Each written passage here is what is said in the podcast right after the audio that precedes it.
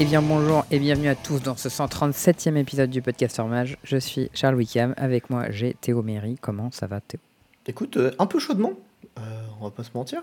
Petite Ouais, ça transpire, encore le retour. hein. Ouais, on a eu un petit répit au milieu là, mais pff, ça commence à être un peu dur. là. Euh, euh, moi, j'ai Charles mon- en sueur là.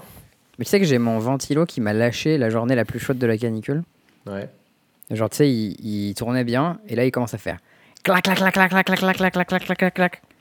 Et euh, sauf que du coup c'était le soir donc c'était impossible de dormir. Euh, du coup, bah, on a dormi sans, euh, c'était à chaleur de ouf, on a acheté en urgence. J'ai payé le- la livraison express sur Amazon pour avoir un ventilo plus rapide. Et là, on a un petit ventilo euh, qui, qui fait le taf tout silencieusement. Franchement, c'est assez agréable. Écoute, moi j'ai la super tech de l'isolation au chaud des murs. Murs épais. Bon, il y a des fenêtres trop fines donc du coup l'air il rentre quand même. Mais du coup, toute la nuit il fait frais. Toute la matinée il fait frais. Et passé 15-16 heures, ça commence à chauffer un peu, tu vois. Mais ça du va, coup-. Du coup, ça va. Et de 15 à 16, de, enfin 15-16 heures, quand ça commence à chauffer, tu laisses tout fermer. Et le soir, vers 22 heures, tu rouvres tout. Et hop, t'es re frais. En vrai, ça va. Franchement, la tech est. La tech Franchement, c'est c'est plutôt cool. Euh, Peut-être avant de commencer la suite, on va dire que euh, comme c'est l'été, euh, notre activité sera peut-être un peu moindre, notamment du, du fait que je vais partir en vacances personnellement. On y parle pour lui, mais je vais essayer de vous faire des petits épisodes, vous en faites. Ah, il va essayer de gérer. Moi, je pars après-demain. Euh, pour Monaco, on va essayer de faire le petit GP en cube chez, euh, chez l'ami Xavier. Donc, euh, vous aurez quand même au retour un petit thread Twitter avec toutes les, decks- toutes les pictures de toutes mes decks de cube avec des petits insights sur, sur l'XP quand même. Donc, ce sera sympa, mais, mais ouais, je vais essayer un peu de, de écarter. Et puis après, je partirai un peu en vacances avec Safia. Et au milieu de tout ça, il y aura le petit, euh, petit GP Copenhague. Donc, euh, voir ce que je pourrais, je pourrais faire de tout ça. Mais, Ben, euh, mais bien entendu, On va le, le reparler du. GP Copenhague. Parce Ouais, que on, va, on va en reparler. si jamais tu veux faire les side events, tu vas bien aller te faire enculer quand même. hein.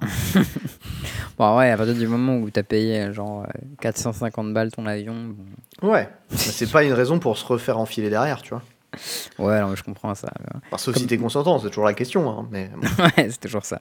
Non, mais c'est sûr qu'on se fait un peu défoncer. Bon, bien sûr, peut-être on va essayer de rappeler aux gens, si vous nous écoutez pour la première fois sur Internet ou sur Twitch, sachez que vous pouvez nous écouter sur votre téléphone, puisque nous sommes présents sur les formidables applications que sont Podbean, Spotify, iTunes, Deezer et Podcast Addict. Et nous enregistrons également en live en général euh, sur Twitch le mercredi soir.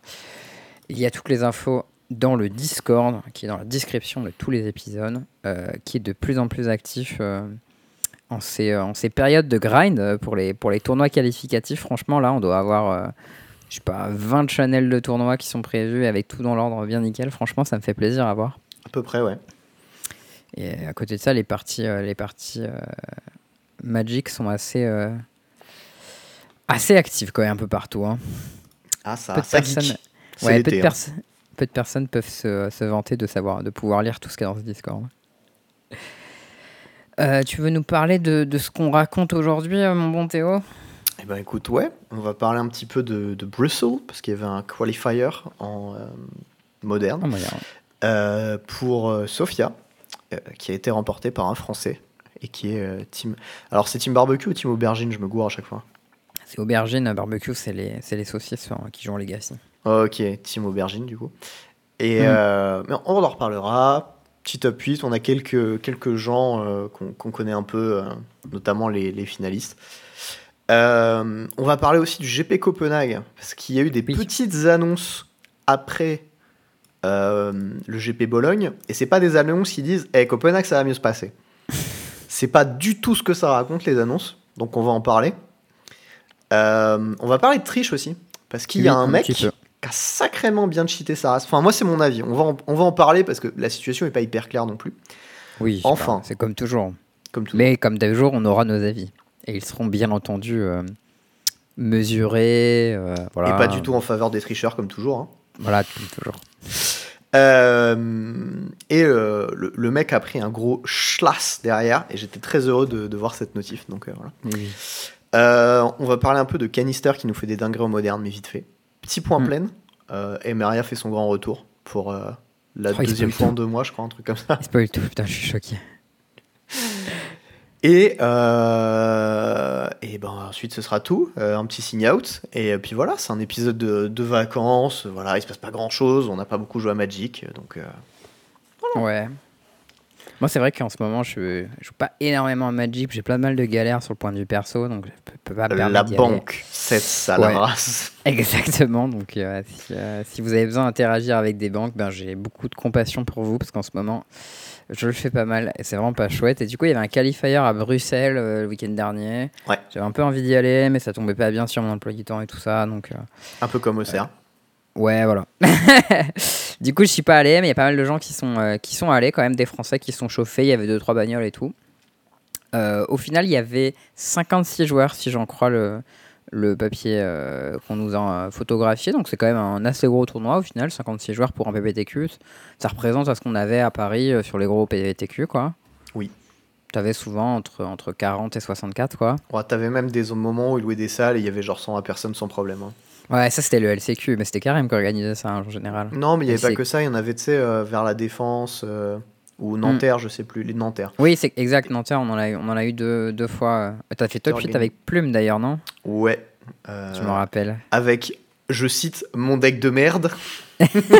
Franchement, j'ai l'autre- acheté L'autre, toutes les il jouait cartes. Nexus, il s'est fait bouillave et voilà. Bon, je sais bouillave, je fais 5-2 quoi, genre ça. bon. Il fait bouillave. Ça va. c'était pas mauvais, tu vois. perdu. C'était quoi la demi ou la finale contre Phoenix, je crois? Contre le Phoenix, ouais, un mec qui s'appelait Adrien, je me rappelle plus. Ouais, qui est nantais d'ailleurs. Ah, ok. peut-être. On a fait le trajet avec euh, pour aller à je sais plus où avec euh, avec Thomas et un autre gars Mm. euh, pour un tournoi. Euh, bon, donc du voilà. coup, Bruxelles, euh, assez gros qualifier. euh, et euh, on avait du coup nos, nos petites stars, hein, puisqu'il y avait notamment Thierry euh, qui est monté, mais il y avait aussi pas mal de gens du Discord qui sont montés. Et au final, euh, ils ont plutôt bien, euh, plutôt bien déroulé, puisqu'on on a retrouvé euh, au moins Thierry. 5 Français. Ouais, sauf Thierry, bon, lui, euh, on peut pas compter sur lui, quoi. C'est pas un mec. le moderne, ça a jamais été trop sa tasse de thé. Déjà quand on a joué ensemble, un de mes premières PTQ, je les bouillave, donc euh, voilà. Aïe, aïe, aïe, aïe, aïe. Coup dur pour Thierry. En vrai, il stream beaucoup du moderne en ce moment. Et Non, sais, si, vous voulez, si vous voulez euh, du contenu sur 4C, un peu toutes les variantes, franchement, c'est Kali. Allez voir son, son, son, Discord, son, son Twitch. pardon. Mais du coup, ouais, on avait euh, au moins 5 Français en, en top 6, parce qu'il y a 3 joueurs qu'on connaît pas. Euh, mais du coup, euh, assez solide performance. Tous ceux Euh, qu'on connaît, c'est des Français. Bah Coco Ouais. Rico. hein. C'est ça. Euh, on retrouve du coup euh, Anacho, euh, notre bon modo du Discord, euh, Quentin de Besson en, en top 8 avec Amulet Titan, son deuxième top 8 d'affilée, on en avait parlé la semaine dernière. Qui est aussi judge et qui est aussi passé sur le podcast. C'est vrai. Et oui. Y a Que, que de qualité dans une seule personne. Euh, apparemment, ça punt quand même en top 8, mais la journée avait l'air assez longue, donc euh, je comprends. Euh, on retrouve notre ami euh, Cédric euh, Lésure, qui, était, qui est donc Big Blue sur le Discord, qui va jusqu'en finale avec Rhino. Du coup, belle perf de sa part. Le gagnant, c'est Julien Médici, encore un français sur Green Black Food. Ouais. Tu le connais un peu, Julien, du coup? Alors moi je le connais. en fait je connais aussi John Lisambar, qui a top 8. Ouais. qui est le troisième gars avec qui euh, on a fait euh, le GP. euh, C'était Birmingham avec Mike. Mm. On s'était fait DQ ronde 1. Parce que Mike s'était fait DQ pour une raison qui était complètement absurde. Je me rappelle de cette histoire. Et, euh, et en fait, ben, John, c'était l'autre gars avec qui on a voulu continuer le GP. Ils nous ont pas laissé faire d'ailleurs, à deux. Hmm. Et, euh, et puis c'est un bon pote, enfin un, un gars que- avec qui je m'entends bien. Un peu nerveux, mais très sympa. Et, Ouais. euh, et Julien Médici, du coup, c'est team, euh, on a dit, aubergine. Ça. Et euh, c'était un des gars avec qui j'avais fait, euh, du coup, j'avais logé au GP euh, en question. Et bah, pareil, ils étaient tous très sympas. beaucoup, beaucoup moins nerveux que, que les Boulinguaises ou que, ou que John. Ouais. Mais, mais il joue bien, il joue plutôt bien Magic et il joue depuis longtemps aussi. Après, ça dépend. Ouais, ça fait des longtemps que je le vois sur les tournois parisiens, et ouais. tout, mais overall, il joue pas trop mal. Donc, Bah, voilà. Julien Médici, c'est en tout cas, c'est un, un joueur de moderne euh, régulier. Genre, euh, sur quasiment tous les tournois euh, modernes parisiens, tu, ça arrive régulièrement de, de tomber sur lui. Quoi. Ouais. Et en tout cas, il gagne avec Green Black Food. Euh, ce qui est pas forcément évident. Je savais pas que Food s'était bien positionné en moderne actuellement. C'est pas trop un des decks attendus. Euh, J'imagine que c'est le genre de deck qui se fait défoncer par combo. Mais par contre, dans les matchs faire, ça doit être assez solide. Je, je sais même pas à quoi ça ressemble en moderne ce deck. Donc, euh, Sérieux? je l'ai jamais Bah, vu tourner, je crois. Bah, je- bah, moi, je l'ai un peu vu tourner parce que. hum, Bah, il y avait notamment Adrien Penard qui aime bien ce deck-là. Mais euh, en gros, c'est un deck Asmo du coup, euh, qui joue euh, finale verte pour chercher Asmo. Ah ouais, pour deux Asmo. C'est ça. Donc t'as les Asmo pour deux, du coup t'as plein d'Asmo dans ton deck. Autour de ça, t'as la shell avec euh, Urza Saga et tout, Ouais. euh, ce qui est assez puissant. Il me semble que t'as Chafour Trail pour faire du card advantage. Ça expliquerait l'aspect foot du coup. C'est ça. Bon, euh, Chafour, ça fait pas rêver hein, en moderne, moi je trouve, mais. Ça fait vachement moins rêver, ouais. Ça a l'air Ouais, de grinder je- à l'infini, mais bon. euh, Ouais, voilà, je pense que ça grind très très. Je pense que ça grind très très fort, mais que ça gagne moyen. Euh, après, il y a euh, le gros troll, là, j'ai plus son nom. All Grove Troll, je crois. Quoi, la, la 7-5 là? Le truc qui se ramène en sept- sacrifiant 3 food? C'est ça, 7-6 Vigilance Trumple, je crois. Euh, il me semble. Très bien. Il y a, y a- il y a beaucoup de texte sur cette carte. hein. peux le Fisting faire. Troll King. C'est ça. Et euh, du coup, ouais, ta, ta cloque principale, c'est ça? Et en gros, tu le défausses avec ton, avec ton, ton cookbook. Et ensuite, comme tu as les foot qui traînent, hop, tu le ramènes directement en jeu et tu patates avec. Habile. Donc, c'est. euh, voilà. Bah, c'est un deck qui est très très puissant contre les jeux créatures. Parce que, bah, comme tous les jeux Asmo, de manière générale, euh, Asmo, ça tue fort les bêtes, quoi. Et puis tu sais, t'as les, les trucs avec Oval Chaser de ville, là, c'est la 4-2 qui remonte dans ta main quand tu fais un, un arto. Et du coup, quand tu la défausses avec un cookbook, euh, tu fais juste un foot tous les tours. Ok. Ça nous Donc, dit que le euh, deck a beaucoup de mal contre les trucs qui exilent et les arpenteurs. Donc ça a l'air de perdre contre le meilleur deck du format du coup. Ça a pas l'air Ouais, mais après, tu, peux avoir euh, des decks qui sont pas très bien contre le meilleur deck, mais s'ils sont positionnés Ouais. contre beaucoup de decks, pourquoi pas. Moi, j'avoue que je même suis un des peu trucs sceptique. Un peu, euh, un peu fat, tu sais, qui, qui tapent fort, genre Hammer, je sais même pas comment tu t'en sors de ça, mais. Parce que t'as pas des trucs genre Diable ou quoi. Bah, Asmo, ça tue les bêtes sans payer de mana. Donc en général, c'est assez fort ouais, mais ça met du temps à se mettre en place en fait. C'est ça le problème. C'est que t'as un temps de Bah, mise en place quoi. Deck qui peut faire Asmo tour 1. Hein. euh. Asmo tour 1, Cookbook tour 2. euh, je veux dire, c'est pas trop dur d'avoir deux foot tour 2, je pense. Bah ouais, mais si tu fais Asmo T1 et Cookbook Tour 2, bah, a priori t'as pas de food. Bah, si tu fais Cookbook plus Goose, bon, ok, ça faut, faut Enfin, bosser, quoi, mais c'est pas impossible. Je sais pas, ça, Ouais, non, je suis d'accord que c'est un peu. ça m'a l'air mou du cul, mais ok. Ça a l'air un peu mou du cul, ouais. J'imagine que c'est très fort contre Living End, du coup, parce que t'as Cookbook et du coup, tu peux foutre plein de bêtes au grève. Quand ton oppo fait Living End, tu ramènes des Fisting Troll King et tu le défonces. Je, je, je sais pas trop, écoute. euh. En tout cas, en tout cas, il a réussi à, gagner, donc félicitations à lui. Euh, et euh, un autre des decks que je sais qui a fait top 8, c'était euh, Temur Creativity. Je sais pas qui c'est le pilote, mais en tout cas, ça fait plusieurs fois qu'on a des decks Creativity qui font top 8. C'était Maximounet la semaine d'avant, donc. donc, bah, ne perdez pas le deck de vue, quoi. C'est un deck qui est, qui est joué assez régulièrement et qui fait des résultats, donc faut y penser. C'est vrai que c'est un deck qu'on voit pas trop dans les tiers sur, euh, sur Magic Online, mais pour autant, il y a pas mal de joueurs euh, d'assez bon niveau qui estiment que c'est plutôt un bon deck, quoi.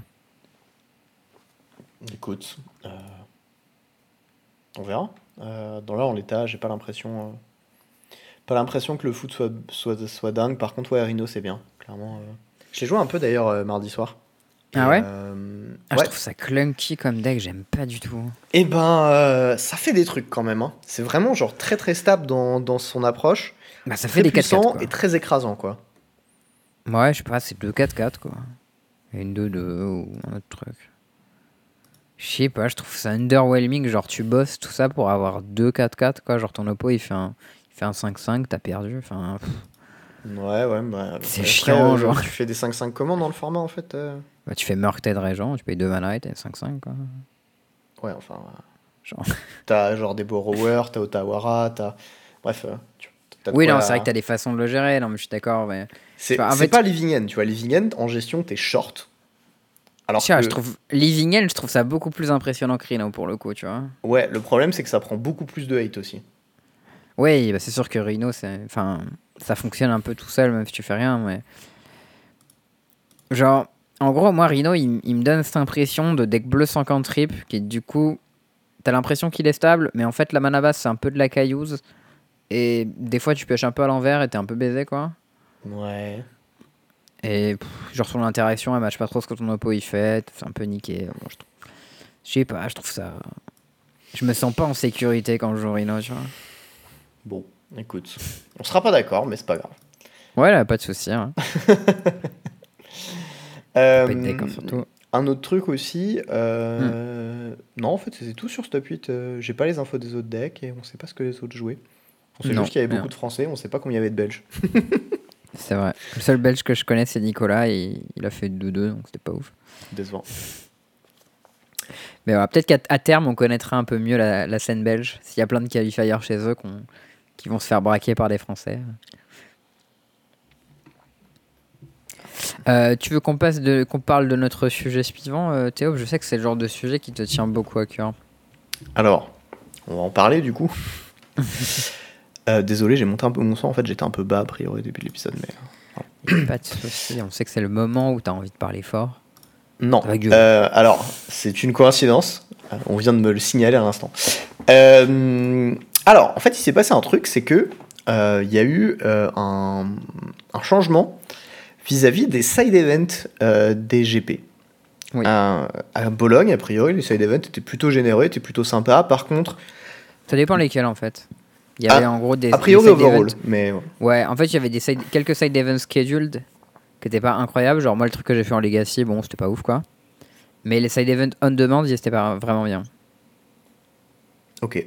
Enfin, bon, c'est. Whatever quoi. Bon.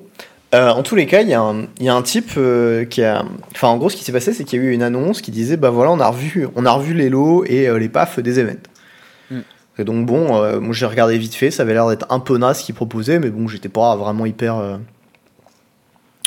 hyper, hyper dedans et hyper attentif à ce qu'ils ce qu'ils disaient et ce qu'ils montraient, parce que de toute façon, j'y allais pas. Sauf que Ouais. bah il y a des gens qui y vont et il y a un, un français qui s'appelle. Non, un français, je sais pas s'il est français. Un mec, son Twitter, c'est euh, la, la Plaja. La Jean place Jeanne, c'est un, mec qui, c'est un mec qui joue à Hammer, il est hyper connu. Il est Bon. euh, ukra- ukrainien, je crois, un truc comme ça. Très Europe bien. de l'Est en tout cas. Et ben ce gars-là, il est polonais a priori. Bon. Polonais. Euh, a fait une table euh, des, des side events de Bologne et de Copenhague. Mm. Ce qui est assez drôle, c'est qu'il a appelé Bologna Sealed et Copenhagen Evil Sealed. Euh, il a fait ça pour le Sealed, mais a priori, euh, c'est le cas sur tous les events qu'il propose qui sont moins bien, soit plus chers avec des lots inférieurs, soit plus chers avec des lots identiques, soit même prix avec des lots inférieurs. Enfin, bon, t'as l'idée quoi. Globalement, Mm. tu te fais baiser sur tous les events. Et du coup, il a fait une je, peux me table. je peux me permettre de te mettre un point frigo parce que la place Jeanne, il s'est plaint à Legacy European Tour. Mais la personne qui a fait le tableau, c'est notre ami euh, Guillaume Gauthier, notre champion national des side events.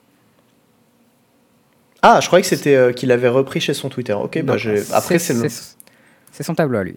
Très bien, ça me va. Euh, anyways, donc, il y a un tableau, et en gros, c'est un tableau qui regarde le prix individuel euh, d'une PAF, qui regarde les lots en TIX, qui regarde la totalité des TIX qui sont distribués pour le tournoi, qui En regarde gros, il a, f- il a les fait les vouchers. maths, quoi. Il a fait les Mm. maths sur tout. Mm. Et euh, le, le résultat est sans appel. Ouais, c'est clair. Donc en gros, euh, pour 8 players, un, donc du coup un 8-man side event en sealed, pour 8 joueurs, à Bologne ça coûtait 240 euros. Et Copenhagen ça va coûter 320. C'est-à-dire que c'est une plus 10 euros par personne. Ouais.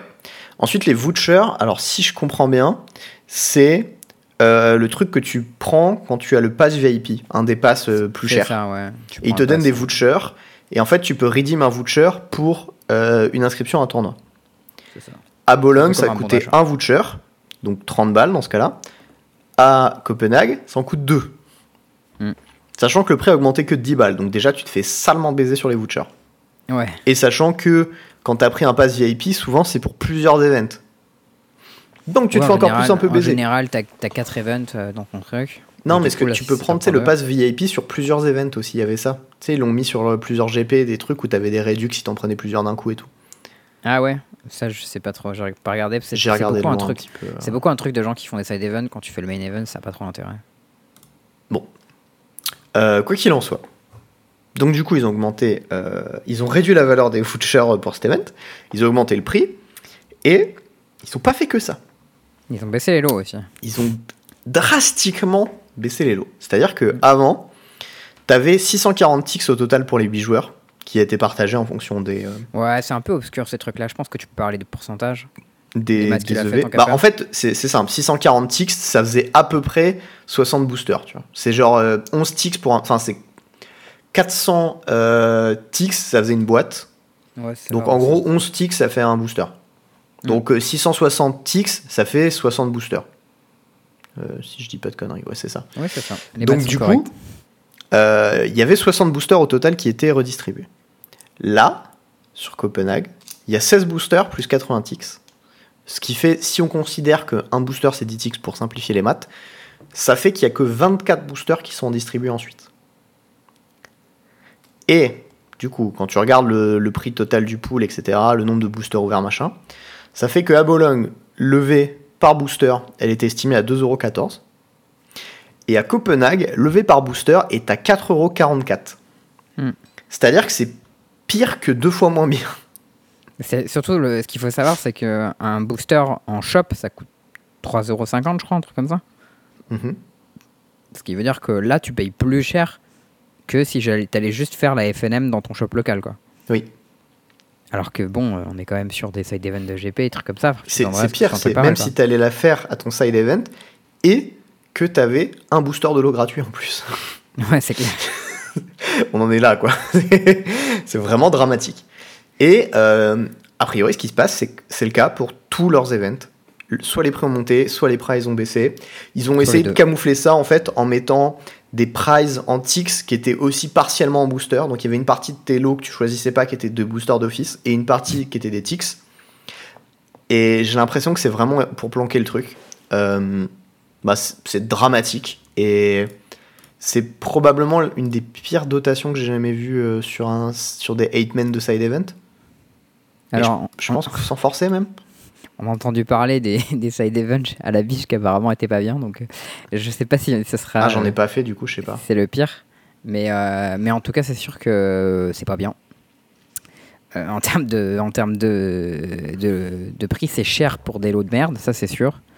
Euh, bon, moi je m'en fous parce que je vais faire le main event les deux jours. Que ce soit, même si je fais pas jour 2, je ferai le qualifier en, limité. Donc euh, je m'en fous un peu, mais, euh, mais c'est vrai que c'est chiant quoi. Et surtout que Copenhague, c'est une ville qui est très très chère. euh, parce que les avions pour y aller, ils sont chers, plus le logement est cher. Donc euh, je m'attends à ce qu'il y ait assez peu de monde à Copenhague par rapport à ce qu'il y avait à Bologne. C'est-à-dire qu'à Bologne, on avait à peu près un peu plus de 2000 joueurs, je pense. À Copenhague, je pense qu'on aura un peu moins de la moitié. Je pense qu'on aura vraiment un petit event, euh, genre euh, peut-être 900 joueurs, un truc comme ça. Et euh, mais du coup, ça met moins les gens en confiance pour Paris, quoi, parce qu'on s'attendait à un gros truc et on a encore des défauts de communication du côté de Legacy. Ils ont toujours pas annoncé à quel endroit c'était, parce que c'est vrai que bah, si tu prends ton logement sur Paris et qu'au final le truc est à la défense, t'aurais aussi bien pu prendre ton logement à la défense, ça c'était beaucoup moins cher, quoi. Mhm. Donc c'est et in- inversement, si c'est pas la défense mais que c'est au Bourget, ben t'aurais pu prendre ton logement à côté du Bourget et c'était aussi beaucoup moins cher. Donc c'est sûr que pour les gens, euh, si t'as envie de prendre ton truc un peu en avance, bah tu te retrouves obligé de prendre un truc quelque part sur Paris mais tu sais pas exactement, tu payes plus cher et en plus c'est plus loin, ce qui est un peu con quoi. Ouais. Donc Pas euh, pas, pas ouf Legacy quoi, un petit point noir supplémentaire. Euh, agacé. Addict mais agacé quand même. Non, euh, en fait, moi, ce qui m'emmerde, c'est que le problème, c'est que tu as Wizard qui délègue du coup ces events-là. Parce qu'ils s'en chargent plus. Il n'y a pas un gros fournisseur comme il y avait avec euh, Channel Fireball, avec lequel ils avaient une sorte de contrat, et puis euh, il y avait des deals, machin. Là, ça a l'air d'être vraiment sous-traité. Mm. Et du coup, ils se dédouanent, ils se, ils se barrent, enfin, une partie des frais aussi, je présume que ça leur fait des économies, hein, clairement, mais ils sont sur cette ligne depuis un moment, Wizard. Mm. D'ailleurs, euh, ils ont encore fait euh, leur semestre le plus rentable euh, ever, mais bon, Mais à chaque, tranquille, à hein. chaque fois, ils battent tous les records. hein. Donc vraiment, Ouais, bah, à force d'être des gros rats. Il n'y a pas de problème, tu vois. Non, mais je pense que c'est juste indépendant, tu vois. Genre, le jeu, il marche bien, ils rentrent des thunes. Bah oui, mais le jeu il marche aussi bien et ils arrêtent pas de réduire les coûts, donc la qualité des cartes descend, la qualité du jeu descend et la qualité de tout en fait se barre. Et du coup, bah effectivement, eux ils gagnent plus de sous parce qu'ils en dépensent moins. Même en fait, s'ils faisaient les mêmes ventes mais qu'ils dépensaient moins, bah ils font plus de sous, tu vois. Bon, ça, je sais pas trop. Je suis pas analyste financier, mais. Bon, anyways, Mais- ça fait Mm. chier. Et euh, ça continue dans la même lignée de faire des économies à tout prix, de baiser les joueurs de plus en plus. Et ça fait chier quoi, parce que ben c'est un jeu qui est cool, Magic, et puis t'es là pour te faire plaisir, pour te faire kiffer, et, euh, et quand tu vois des trucs comme ça, bah t'as un peu l'impression de te faire enculer quoi. Ouais, après, moi j'ai eu quelques retours de, de joueurs américains. Eux, ils- eux c'est DreamHack qui s'occupe de leur circuit, et pour le coup, apparemment, ça, ça, c'est plutôt bien foutu. Ah. Ce qui me choque pas, puisque bah, DreamHack, c'est quand même pas des tanches, les mecs, ils organisent des LAN avec 2000 joueurs. euh, je pense qu'organiser des PTQ à 50 joueurs, ça doit pas être trop problématique. Enfin, même des gros GP et tout, ça, ça doit pas Ça doit être à forcément peu être près pareil, ouais. Ouais, trop, trop dur pour eux. Euh, Peut-être que c'est juste que nous, euh, bah, on a Legacy. Après, récemment, Channel Fireball a été racheté par TCG Player. On n'en a pas parlé dans le podcast, mais c'est vrai que c'est un truc récent qui est passé. Et peut-être que ça va faire un gros monolithe qui euh, potentiellement serait en contention une année suivante pour reprendre ce que CFB Events avait, si ça les intéresse. Parce que j'imagine qu'ils ont clairement la capacité de le faire. Non, parce que CFB Events a été dissolu à la fin des GP. Oui, mais maintenant que TCG Events, a, enfin TCG Player, TCG Player, je crois, a racheté euh, Channel Fireball, ils pourraient très bien faire hein, euh, TCG Player Events ou Mm, n'importe quoi. Genre, ils ont une force de frappe monumentale. euh, donc, ils- s'ils ont envie, ils peuvent, ils peuvent le faire. Quoi. Et on verra ce qui se fait. Pour le moment, j'imagine qu'ils vont mettre le giga paquet sur Sofia. Euh, on espère en tout cas que, que Copenhague et Paris, ça se passera bien. L'espoir, euh, l'espoir est là euh, et, euh, et on espère que Legacy ne décevra pas trop quoi.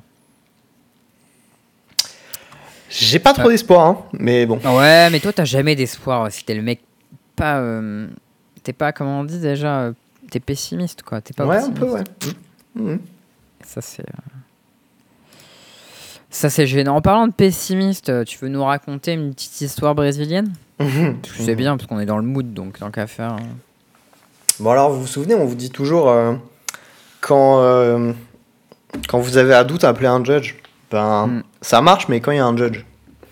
Et Oui. là, on va vous expliquer que euh, bah, c'est de la merde quand il n'y a pas de judge des fois. Et oui. Alors, je vais vous lire une petite histoire qui sera grossièrement traduite parce qu'elle fait une page et demie et que on, on va peut-être pas se faire la page et demie qui est en anglais que je vais traduire un peu au vol. Euh, En gros, l'idée c'est qu'il y a un tournament, c'est un RCQ, donc un Regional Championship Qualifier, comme là il y a avec euh, les qualifiers à Sofia en Belgique et tout dont on vient de parler. La même chose, mais aux US, je crois. Je crois que c'est au Brésil. Ah, c'est au Brésil. Je savais juste que c'était un Brésilien qui avait gagné, mais du coup, je Bah, J'imagine que c'est au Brésil du coup vu que c'est un Brésilien, mais ça se trouve c'est pas au Brésil. hein. Ok. Peut-être Bon, bah, dans, une, dans un endroit que nous ne connaissons pas, supposément le. Brésil du coup, parce que ça paraît très logique en effet. Mm. Euh, où il y a un match, je crois que c'est quart ou demi-finale, je sais plus. top 8 en tout cas. Euh, ouais, c'est en top 8. Euh, Il y a Tron contre Burn, un partout, game 3. Euh, D'un côté, il y a le joueur de Tron qui a plein de mana, qui a une Wormcoil en jeu en main, une Woundcorn Engine en main. Il fait un steering, j'y révèle un Emrakul, et au tour suivant, a priori, il va pouvoir caster son Emrakul. C'est Emrakul à 13, Emrakul hein, à c'est 13 Emrakul. qui prend le contrôle du, du tour. The Promised End. Euh, ça tank, ça tank, ça tank. Le joueur de Burn décide d'attaquer dans la Worm Coil alors que son oppo est à genre 4. Et euh, du coup, euh, c'est un peu bizarre parce que ben ça paraît complètement con en fait d'attaquer avec son Goblin Gain dans une 6-6 lifelink. C'est peut-être un bluff insane. On y vient. Donc, là ça tonk. Et il dit bah je vais faire Deflecting Palm sur. Ah, mais d'abord le mec bloque quoi. Ah oui, pardon. Euh, Goblin Guide est évidemment bloqué par la Wormcoil, hein, pour des raisons qui semblent évidentes. Mm. il faut bloquer. Donc il bloque. euh, et euh, le joueur de Burn, petit, petit détail important, le joueur de Burn a un petit passif, selon les, les joueurs de Modo qui le connaissent. Oui, Son, un grinder. son pseudo, c'est Batuntinia, je C'est crois. pas facile à prononcer. Hein. Batutinha, un truc comme ça, ou Tina, je sais pas. Et euh, il est brésilien et il a une assez mauvaise réputation de stream sniping et euh, de trucs que. pas- Enfin, en gros, quand tu peux gruger un MTGO, a priori, c'est pas trop gêné, quoi. Ouais. Alors que pourtant, c'est des logiciels qui sont assez cheat-proof. Mais bon, gardez ça en tête pour après. Donc, du coup, il fait Deflecting Palm et il dit Bah, Turbo Coil, au lieu d'infliger des dégâts à mon Goblin Guide, il va te les infliger dans ta gueule.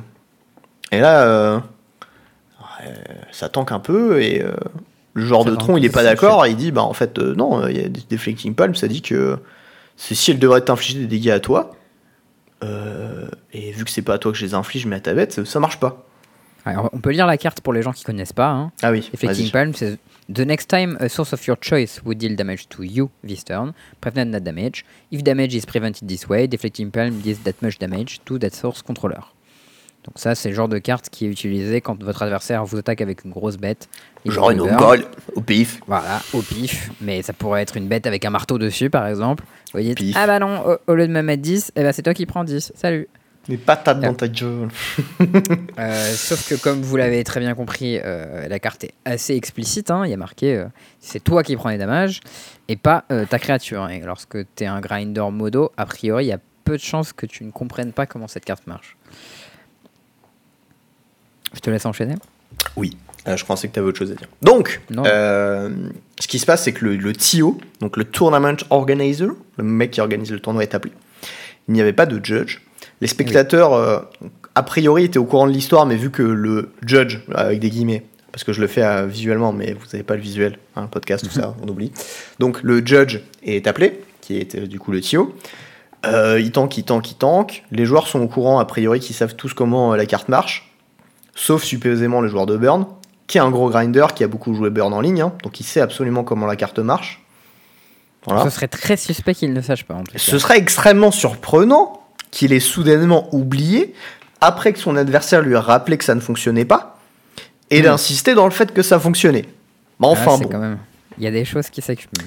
Donc le, le TIO, euh, Tournament Organizer, se ramène, il tank, il tank, et il dit euh, Ben, en fait, euh, non, je suis d'accord avec ce que le joueur de Burn a expliqué, euh, la, la palme, elle va te mettre les dégâts. Et le joueur de Tron, il dit Bah non, c'est pas comme ça que ça marche. Le, le TIO, il fait Bah, écoute, je crois que, je crois que si. Et le joueur de Tron n'est pas en mesure de faire appel puisqu'il n'y a pas de judge et qu'il y a un seul judge qui est le TIO. Là, ça va, c'est entendu les guillemets, je pense. Et Genre, du coup, le joueur de Tron. dégoûté, tu vois. De quoi? Un peu dégoûté, le mec, tu vois. Ouais, il dit bah ok, dans ce cas-là, j'ai perdu. Il remballe ses... il s'apprête à remballer ses cartes, tu vois. Il, serre la main de son oppo. Et là, euh, t'as les spectateurs qui entrent et qui disent euh, non, mais c'est pas comme ça que ça marche et tout. euh, laisse tes cartes sur le truc, machin. Là, le joueur de Burn se bouge le cul de remballer ses cartes. Et ensuite, le, le Tio se ramène. Et ensuite, il dit Ah, bah en fait, ouais, je me suis gouré. Sauf que, bah, il s'était serré les mains. Le joueur de Burn avait rangé le- son le- deck. Le Théo, il a quand même dit, euh, il pensait que le joueur de tronc attaquait avec sa worm coil. Oui, en sachant que le Goblin Guide était engagé Ouais, et la ça, Warncall la- était d'étape. C'est ouais, tout à fait euh, logique.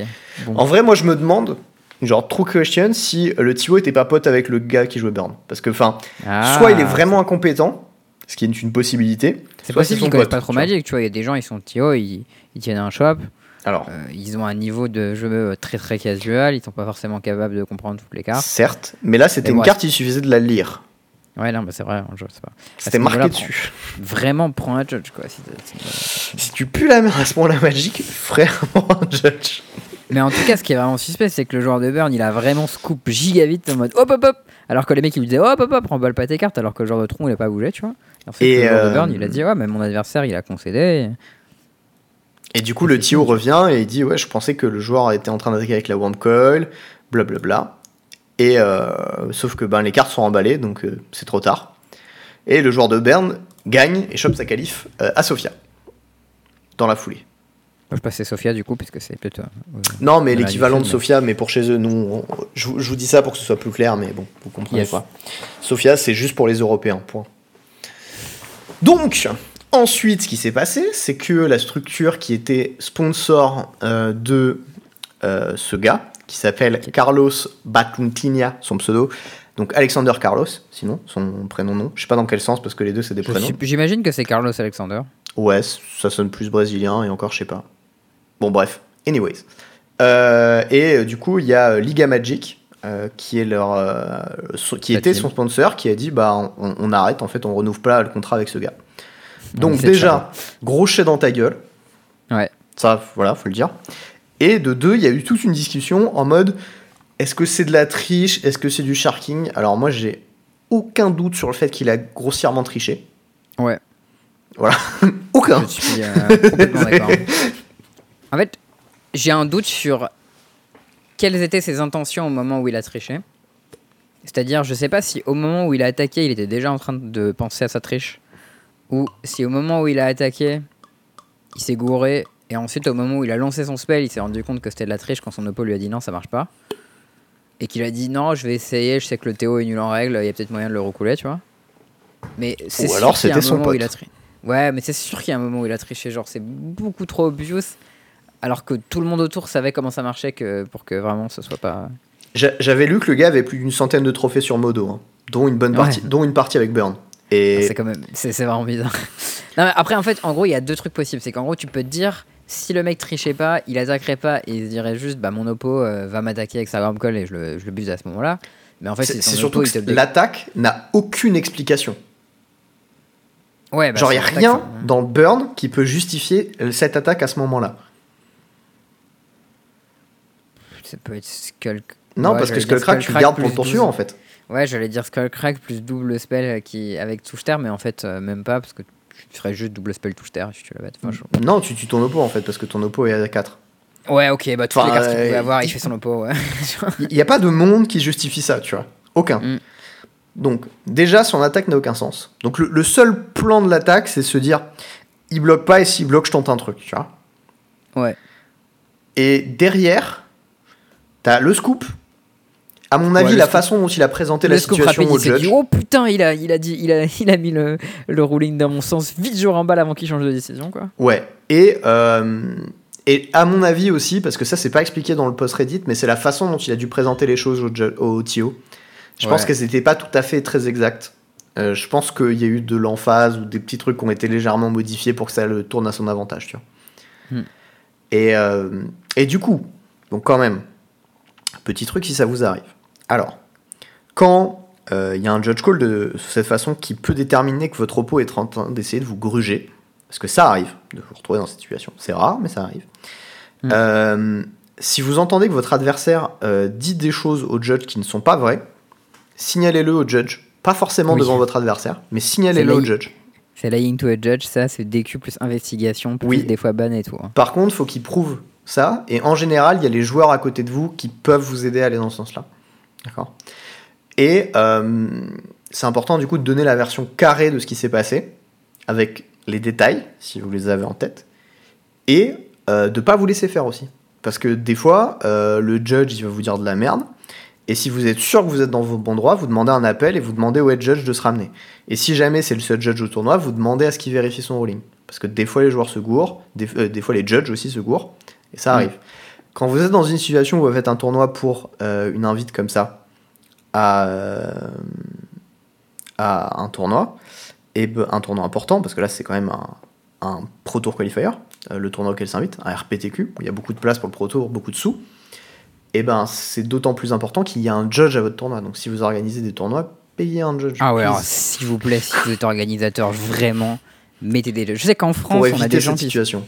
On a des gens qui sont plutôt sensés et peut-être qui peuvent avoir un peu peur en mode ah mais si je mets pas assez de l'eau les gens ils vont se plaindre genre vraiment le pire truc que tu puisses faire à un tournoi compétitif c'est ne pas avoir de judge genre c'est pire que d'avoir une passe à 50 balles et pas de l'eau à la fin tu vois Euh, Genre vraiment. c'est équivalent. ouais je- peut-être c'est peut-être c'est pas pire mais genre on est dans ce genre de niveau quoi Et euh, ouais, un commentaire très utile aussi. Si jamais votre adversaire ne parle pas votre langue et communique avec le judge devant vous dans une langue qui est différente de la vôtre, demandez au judge soit qu'il vous traduise, soit que votre adversaire le fasse en anglais, Mm. si vous parlez anglais. Et si vous parlez pas anglais, demandez à être... Bon après, euh, si vous êtes genre euh, en Italie et que le joueur et que vous parlez pas anglais ni italien, Et il va Là, rester c'est un peu votre faute. à la salle. Voilà. il y Euh. aura 12 interprètes, ça va être le bordel. Bon, bah, j'aurais si vous jouez en, en tournoi à l'étranger, parlez anglais, quoi. Genre, cassez pas les couilles. Mais bon, voilà. Euh, a priori, de toute façon, si vous faites des RCQ en Italie, euh, ce sera dans une pizzeria, vu qu'ils ont plus d'événements qu'on a dans tout le reste de l'Europe.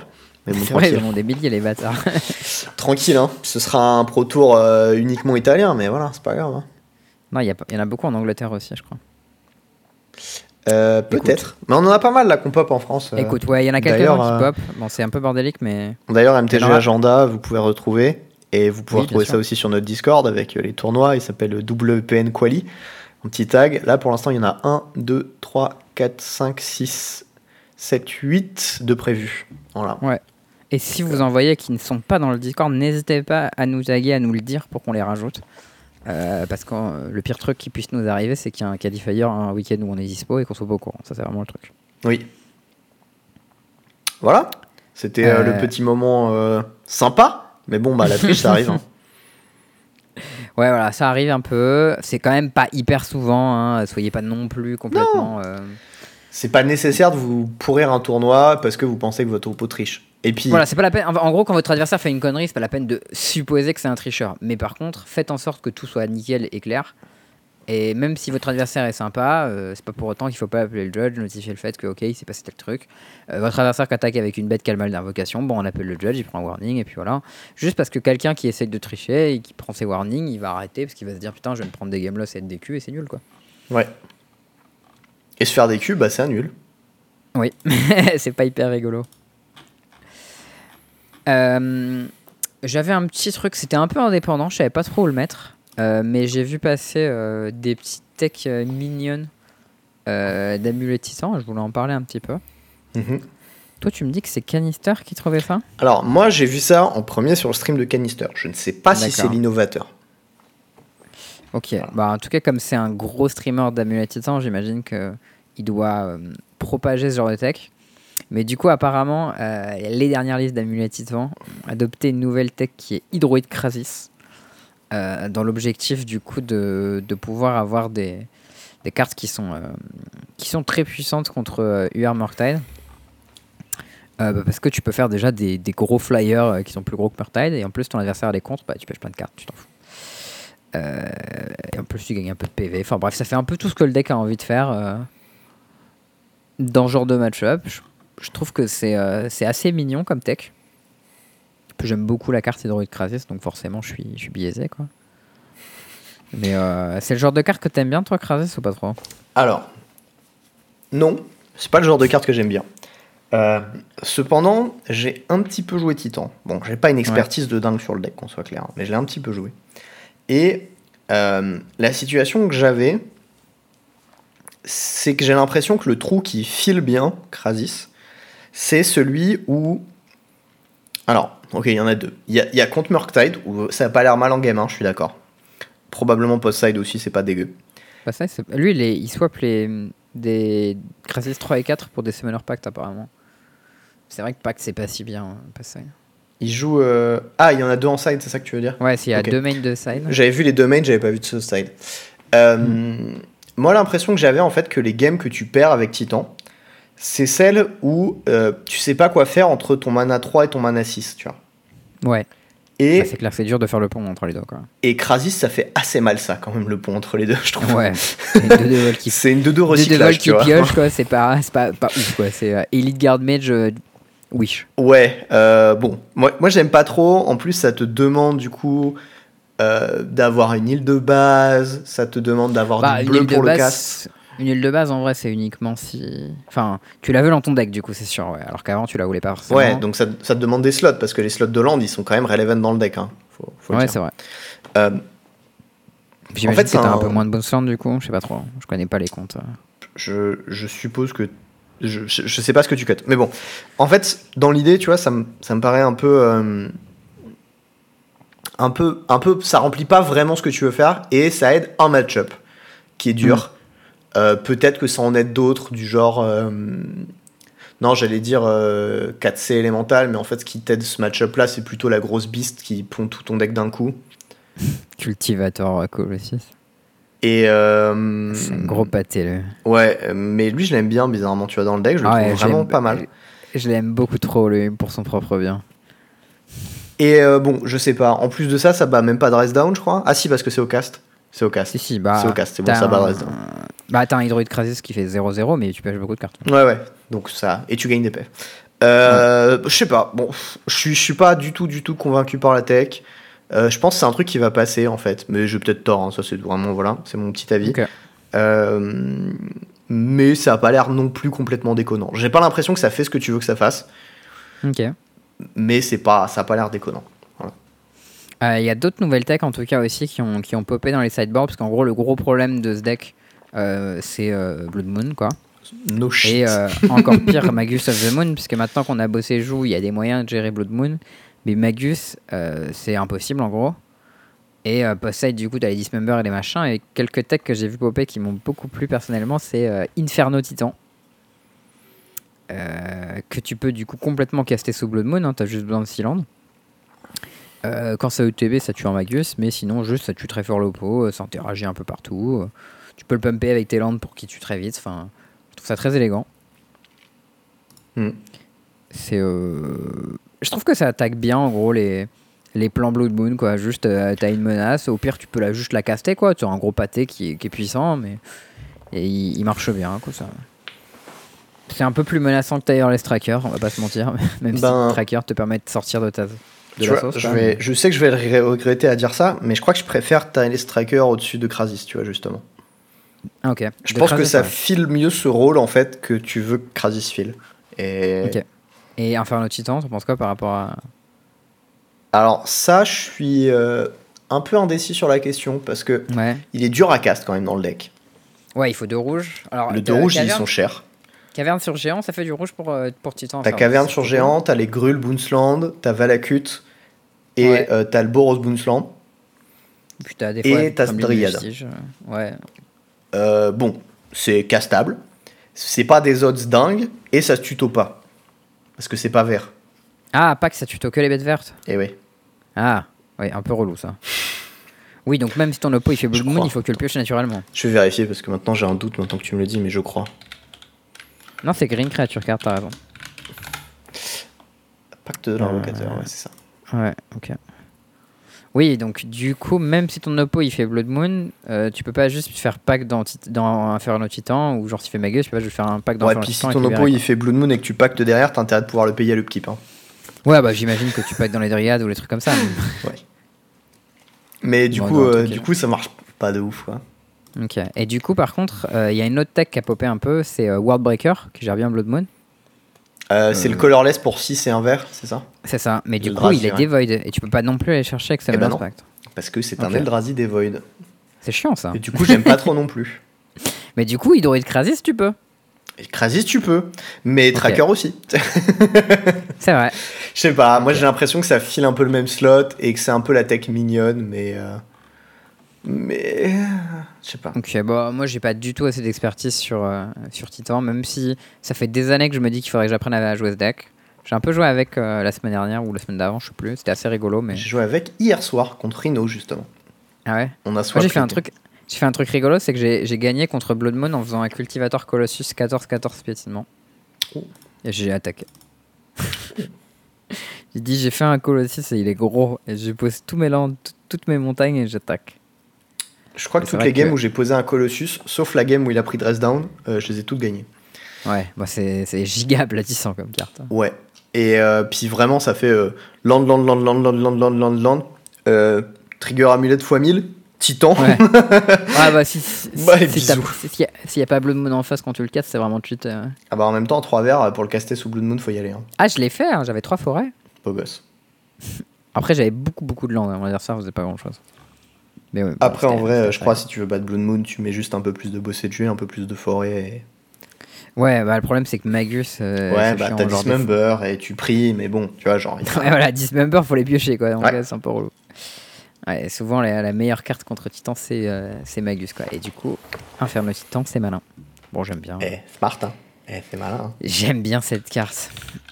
Euh, Qu'est-ce que tu dirais, mon bon Théo, si, euh, si nos passions reprennent plein Eh ben écoute, euh, tu sais ce qu'on dit Jingle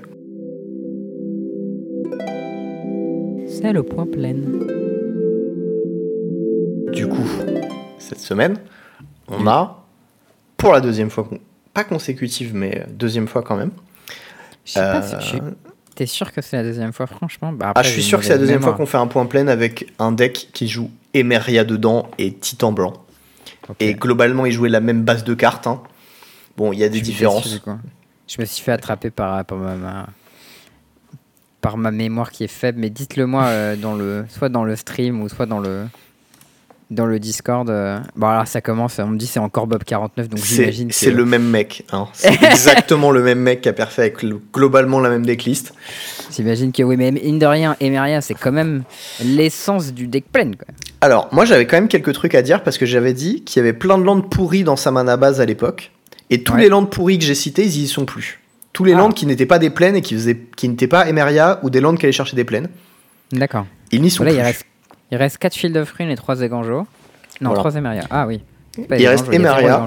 Il n'y a plus, plus de landes qui sont plus des plaines à part des fetch. Je sais pas pourquoi Ok. ils jouent autant de fetch d'ailleurs. Si, il y a 4 Field of Rune quand même. Oui, mais Field of Rune, ça va chercher une plaine, donc c'est pareil, tu vois. Ok. Bah, en fait, il joue des fetch pour chercher ton meilleur pote. Il dit les granges. Ouais, euh, soit. Euh, bon, le one-off dans un deck comme ça, il est comprenez- com- compréhensible, tu vois. Euh, c'est un Ouais, peu différent dans un pas. deck euh, dit- genre Isamaru Bah, qui joue plein de y a- noms basiques. Il n'y a et pas plein de Léonard Arbiter dans ce deck. Je pense que ce serait pas très bien, Léonard Arbiter. Mais du coup, ce deck, on le qualifie comment? C'est un deck contrôle quand même. Bon, c'est euh, 8-biresque contrôle. Ouais. C'est drôle parce que c'est un deck qui joue du board et qui splash bleu pour Verdix quand même. Ouais. Ça, c'est assez rigolo. Mais en fait, je crois que Verdict, c'est justement pour pas perdre contre tous les decks créatures de merde qu'il défonce. Et derrière, il s'en branle parce qu'il est Ameria et que ça grindera plus que ses oppos a priori. Et Titan aussi, qui arrive probablement Ouais. après la brasse. Bah, Emeria, ça grind très très doucement, mais c'est euh, complètement inévitable quoi. Alors, Ça ça, grind ça doucement, que tu veux. mais ça renvoie Solitude et Titan en jeu quand même. Donc ça déconne zéro. Attends, je vais relire la carte, ça fait longtemps que j'ai pas joué contre. Et Meria, ça dit si t'as 7 hautes plaines à côté, enfin 7 plaines, à ton upkeep, tu renvoies une créature de ton cimetière en jeu. Point. Ouais, ok. C'est bizarre que ce soit pas joué dans les decks euh, Dryad of the Legion Grove, ça. Mec, euh, 7 terrains. Bah, genre dans Titan, tu pourrais jouer ça, non? Ouais, un terrain qui te fait du blanc, ça a l'air génial. C'est un peu comme Valakut. À part que ça tue pas, Ouais, mais ça. ça. grind. Du coup, euh, du coup, non. Ok, ouais. Bah, je... Enfin, ok. Et du coup, tu renvoies n'importe quelle bête. hein. Donc, tu peux renvoyer euh, Sun Titan et faire la grosse stuff, quoi. Tu peux renvoyer Traben Inspector si ça t'amuse. Voilà. Euh, Let's go. Moi, j'ai plutôt envie de ramener Sun Titan qui ramène très bon inspecteur. Et t'as, euh, tu peux même renvoyer Sun Titan qui ramène Ranger Captain of Eos qui va chercher un, tra un Traven Inspector dans ton deck. J'aime mieux qui ramène un Charming Prince, qui blink Sun Titan, qui ramène un Wall of Amen ou un Ranger. Voilà, la value là, le Ouais. niveau de gloutonnerie est maximal. Mais là, euh, quand même- c'est mot du cul, quoi. hein. C'est toujours le même problème Ouais. avec ce deck. T'as 80 cartes parce qu'il joue Yorion. Ouais. T'as Solitude que son tu peux jouer en early. Et c'est à peu près tout, quoi. Comme vrai Est-ce que c'est pas le, est-ce que c'est pas le seul deck Orion Prince du moderne? Euh, c'est fort probable. Est-ce J'ai- que j'ai- il y aurait pas une raison pour laquelle c'est le seul deck Yorion Prince du moderne? Écoute, j'ai assemblé Yorion Prince ce week-end en cube. C'était vraiment très très fort. Euh, après, j'imagine que Prince c'est quand même assez faible avec d'autres cartes que Yorion. Alors, je suppose que c'était pas un vintage cube parce que sinon ça Non, aurait pas été super fort. Non, c'était en complotiste cube. Voilà. Du coup, j'ai j'ai fait du complot. C'est le nom du cube, c'est vraiment, il s'appelle le complotiste cube. Il y a une petite Euh. Martyr of Sands aussi de side. C'est vrai. J'imagine que tu dois gagner énormément de PV quand tu le sacrifies et du coup Bah, tu que des cartes blanches et des terrains. Ouais, bah après, euh, faut... enfin, tu pioches ton one-off dans 80 cartes, bon courage quoi. Bah, euh, c'est pas dramatiquement plus que de le piocher dans 60. Mais ah non, t'as que des Rangers Captain of Eos qui peuvent être là chercher. Oui, t'en as 4. Ok. C'est pour ça qu'il y a un one-off Giant Killer et un one-off Buranton main deck. Ah, c'est pas mal. Ok. En vrai, mignon. Il y a quand même un Thundering Titan dans le side. Bah ouais, pour 4C, mec. Ah bah là, 4C, il va jamais gagner hein, contre ça. Par contre, il y a un truc que je pige pas trop, c'est pourquoi Mhm. t'as pas genre un package avec Stoneforge juste parce que c'est fort quoi Stoneforge. Et ça se blink bien en plus. Enfin, Ouais, tu prends à, tu à la place, il y a quand même trois ambitious farmland. Hein. C'est trop fort, ça pioche une plaine. C'est vraiment le. C'est un 1 pour 2 quand même. hein. C'est genre euh, la- l'archétype total du, de la bête du point plein, euh, Ambitious Farmland. Alors moi j'ai une question, est-ce que Burst of Melody c'est pas mieux Alors ça attaque moins, mais ça fait gagner 2 points de vie qui sont. Ouais, puis ça bloque sacrément mieux aussi. hein. Non. Ça bloque mieux et ça se blink mieux, mais par contre, au bout d'un moment, ça meurt et tu peux plus le blinker. Mais du coup, tu peux le ramener avec Sun Titan.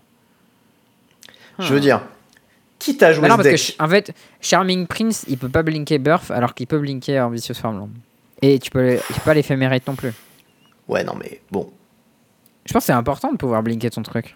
frère, à la place de ça tu peux mettre Stoneforge et rajouter deux landes dans ton deck quoi. Alors, oui. Euh, tu mettrais quoi avec ce Stoneforge? Tu mettrais un Battle Skull et une, et une Sword of Fire and Ice, j'imagine? Ouais, ou peut-être une Caldra juste. Battle Ah. Skull Caldra. Non, mais Kaldra, tu veux tuer les gens aussi On n'est pas là pour ça. Bon, attends, ouais. Ça se On blink pour- bien, Caldra déjà. Battle Skull aussi. Parce que tu récupères la germe si tu les blinks, si jamais ça meurt. Alors, il faut blinker l'arto, mais du coup, mais tu peux blinker la bête. Ouais, Donc, mais euh, tu peux blinker l'arto avec Orion, tu peux le blinker avec. euh, c'est tout. C'est tout. Euh, voilà. Tu peux faire moins 3 sur le germe avec tes ferries. Pas très utile. Tu mais... peux faire moins 3 sur l'artefact, le renvoyer dans ta main et le rejouer avec Stoneforge. Ouais. Ouais. Mais après, combien... il faut combien de mana pour le, pour le flipper, là, l'ambitious Farmland? Il faut que 3. 3, je crois. Ouais, mais 3, Pas mais ça devient une 3-3 lifelink, c'est pas euh, le body de l'année quoi. Oui, mais l'art est vraiment beau. Alors, c'est vrai. C'est vrai qu'il c'est vrai qu'il est pas mal. Euh, moi, je dirais il y a quand même des petits trous, quoi. Voilà, overall. Hein. Ouais, il fait pas trop rêver. Mais il a fait top 8 du challenge, quand même. Mm. Et je pense que ce, bet, ce deck, c'est le genre de deck qui propose vraiment des bloqueurs pour Regavan, tu vois. Un... Alors, oui. Euh, je suis pas sûr que ce soit le meilleur argument de ce deck, mais euh, oui, c'est un argument, c'est vrai. Un truc à noter qui est intéressant aussi avec Ranger Captain of Eos, c'est que ça Mm. défonce bien les decks cascades. Ah putain, j'avoue, le mec il fait un spell cascade et en réponse au trigger fais- cascade, tu juste tu sacrifies ton ranger. Et... Tu joues ton spell, trigger, en réponse, tu joueras pas d'autre spell. Du coup, le mec, tu le laisses révéler, tu fais Ouais, c'est bon, je caste pas. Ah, mais du coup, ce deck il doit défoncer Living End et Rhino. Ok. Non, il doit pas le défoncer. Il y a Des cartes qui sont rangers. bien contre ça, tu vois. Bah, il y a genre- 4 Teferi aussi. Donc il y a 8 3 drops qui le défoncent. Oui, alors qui marche uniquement sur le play quand même. On va rappeler. hein. Ouais, et contre Rhino, il y a quand même 4 verdicts. Et derrière, il y a 4 verdicts. Voilà. Ok. Et je pense que Sun Titan, c'est le genre de, le genre de truc qui défonce Rhino aussi. Hein. Bah, faut arriver à il- 6 mana. hein. C'est toujours la problématique qu'on va avoir, quoi. Bah d'accord, mais on a, on a vu qu'il y avait des Ranger Captain, des Teferi, des verdicts et des Solitudes pour arriver à 6 mana. Et avant, on a des Wall of Fomen. Genre, je veux dire, on va quand même y arriver. Écoute, je suis d'accord. Moi, personnellement, Je pense que si tu me dis, on prend le match-up ça contre Rhino, moi je préfère jouer ça. hein. en tout cas, c'est probablement un deck que je testerai un jour. Parce que ça, Ouais, ça me fait un peu kiffer. Ça me rappelle un peu 8 Bears. C'est l'épiphanie du point plein, quoi. Et, euh, et, et peut-être que je jouerai ça un jour, mais probablement que je ferai des, des petits swaps, tu vois. En vrai, il manque En pas vrai, grand chose pour le jouer. Ouais, les cartes, franchement, genre, ok, il manque les Sun Titan, mais ça doit coûter, genre, je sais pas, 4 balles, un truc comme ça. Aucune idée. Il faut les Solitudes, ça c'est cher, mais le reste du deck, euh, c'est que des cartes qu'on a déjà. En gros, il va manquer des verdicts, des TEF, euh, des titans, des quelques princes, Pour les princes, ça vaut, je crois, 50 centimes. quelques rangers Captain of Eos et Ouais, Emeria, et c'est tout. Emeria Ah, je suis sûr, Emeria, c'est une carte Ça vaut qui est R, en. Ah non, en EDH, Qui ouais, super cher. Je suis sûr c'est joué en commandeur et ça vaut genre carte de 10 DH. balles ou 15 balles. Alors que c'est genre jamais joué dans aucun format. À moins que ce soit dans The List. Attends, Emeria Ah là The là, ça vaut Skyrim. 8 balles.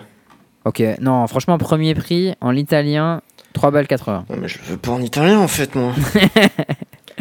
Ah, et ça a été réédité en The List, c'est pour ça. Bon, en The List, c'est 10 balles pièce par contre. Ok. Bon. Il y en a combien des Emeria Il y en a 3. C'est légendaire, j'imagine. Ah, c'est pas légendaire c'est pas légendaire, tu peux en avoir plusieurs Mais le, Lord, il s'appelle Emeria The Sky Mais c'est exactement comme Valakut, c'est le même set. Ils sont tous Putain, pas légendaires, ils ont tous chié le design en même temps. ah, ils ont Genre, fait ça bien. hein. Franchement, ils auraient appelé ça Sky Ruin of Emeria et c'était bon quoi. Oui, mais c'est Emeria, genre- The Skywind. Ah, et bah, c'est de la merde, franchement. c'est. mais du coup, tu peux avoir plusieurs Emeria, là, ça devient n'importe quoi quand on a plusieurs. Ah bah oui, mais déjà, une, quand tu ramènes un titan par tour, bon... Ouais, ok. Tu sais, genre, la grind, c'est bien, hein, mais... euh, Mais bon. Ouais, non, mais moi, je, je, je pense que ça m'amuserait beaucoup de grinder pour toujours avec ce deck. En mode, euh, on ne fait rien. je trade des trucs, je les ramène, je les blink dans tous les sens. En papier, ça doit être une infamité à gérer. Bon, ça va, t'as des petits triggers et tout. hein. Mollo. Hmm. Is ok. Bon, voilà. Ça, c'était un point plein un peu plus mignon. Je préfère cette liste à celle qu'il a jouée la dernière fois, je crois. Mais euh, il y a quand même les quelques petites cartes que je sois prêt, tu vois, genre, euh, voilà. Ouais, genre les Farmland. Stone- Parce que, bon, euh, quand même. Stoneforge Mystique, c'est pas dégueu. Ouais, on va jouer les bonnes cartes blanches, quoi, pour une fois qu'on en a dans le format. On va jouer euh, Luminar Caspiron. Emeria qui remonte Titan, qui remonte une autre Emeria. Oh lol. Euh, bon, pour la fin de cet épisode, je te propose des petites histoires que j'ai euh, que j'ai mis de côté. J'en ai une qui est assez drôle. En gros, c'est un, un thread, tu sais, où genre les mecs ils ont demandé euh, à, des, euh, à des développeurs c'est quoi genre le bug le plus bizarre que t'as eu en jeu et genre qui était causé par un truc qui avait vraiment rien à voir. Et en gros, le mec, il raconte l'histoire de comment euh, le fait de réparer Mindrot sur MTGO, ça a pété Brainstorm. Ce qui est un truc vraiment étrange. Et il dit en gros, euh, en gros, il raconte l'histoire. Il dit voilà, en gros, sur Magic Online, t'as un, t'as un truc où tu, tu parses le texte des cartes. Putain, mais c'est comme ça qu'ils font. Tu m'étonnes ouais, que gros- ça déconne tout le temps.